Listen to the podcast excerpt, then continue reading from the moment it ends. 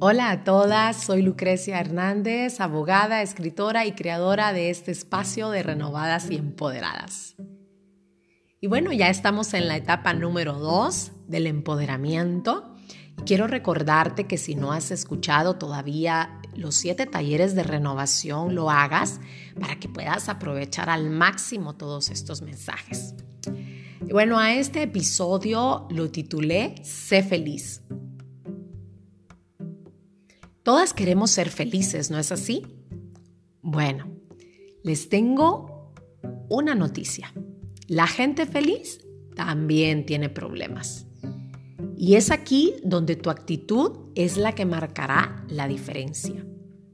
La actitud tiene que ver con la disposición y la manera de reaccionar ante lo que nos sucede en la vida, entendiendo que la felicidad es un concepto muy subjetivo pues lo que me puede hacer feliz a mí, probablemente no te va a hacer feliz a ti.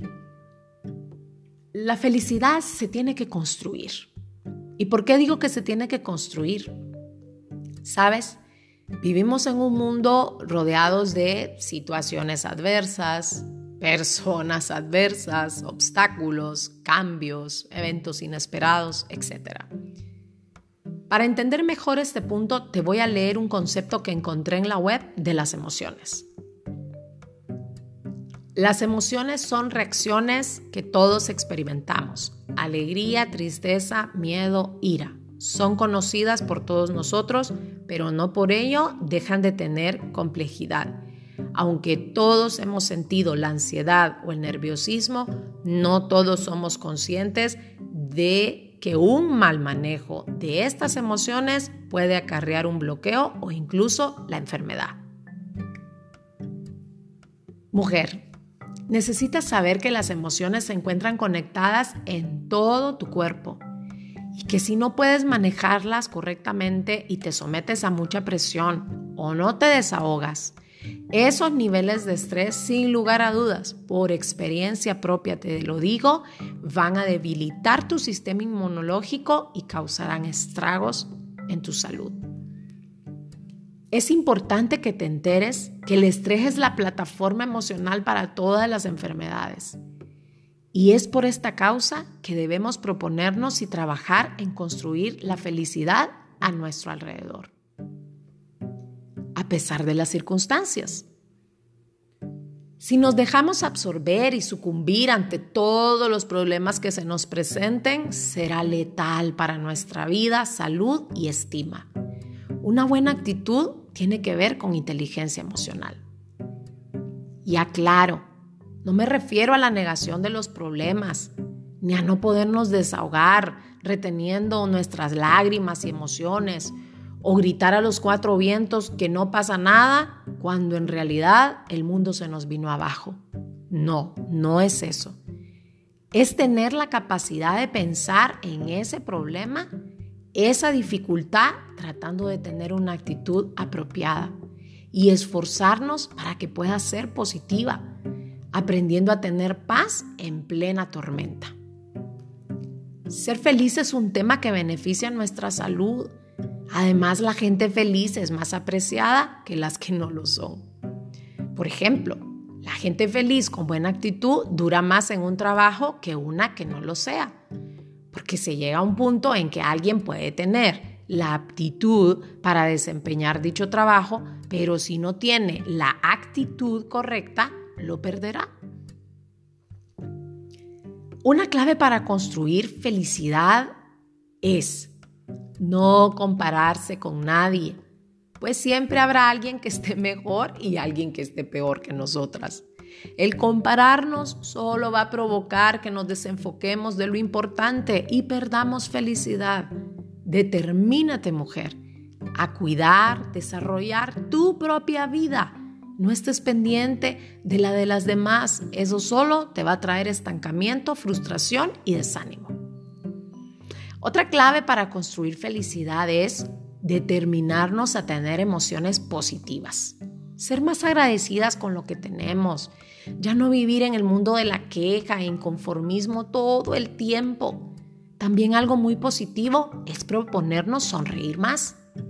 Obviamente, Hay momentos en que no vas a poder sonreír porque posiblemente te sentirás triste, angustiada, sentirás enojo y necesitarás desahogarte, ser comprendida, consolada, amada.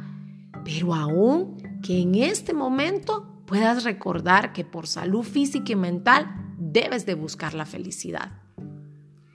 Recordemos la ley de la atracción. Lo semejante atrae lo semejante. Si siempre nos andamos quejando o con una mala cara, actitud y rechazo, eso mismo vamos a escuchar y recibir. Recuerdo una anécdota que leí de una madre y su hija que llegaron a una tienda. La mamá después de hacer su compra salió indignada y le preguntó a su hija si se había fijado en la mala cara que le había hecho el cajero. Y su hija contestó, mamá, tú entraste a la tienda con mala cara. Tratemos de informarnos y aprender a desarrollar habilidades blandas como el manejo del estrés, la gestión de conflictos, habilidades de comunicación, relaciones interpersonales. Otra clave para construir felicidad es hacer un compromiso para construir recuerdos especiales a nuestro alrededor. Supongamos en este momento en que nos hemos encontrado en nuestras casas la mayor parte del tiempo. ¿Qué mujer, hija, madre o jefe estás siendo? Y si vives sola, ¿qué estás haciendo por ti? Y aún sola, puedes llamar o escribirle a alguien para saludarle.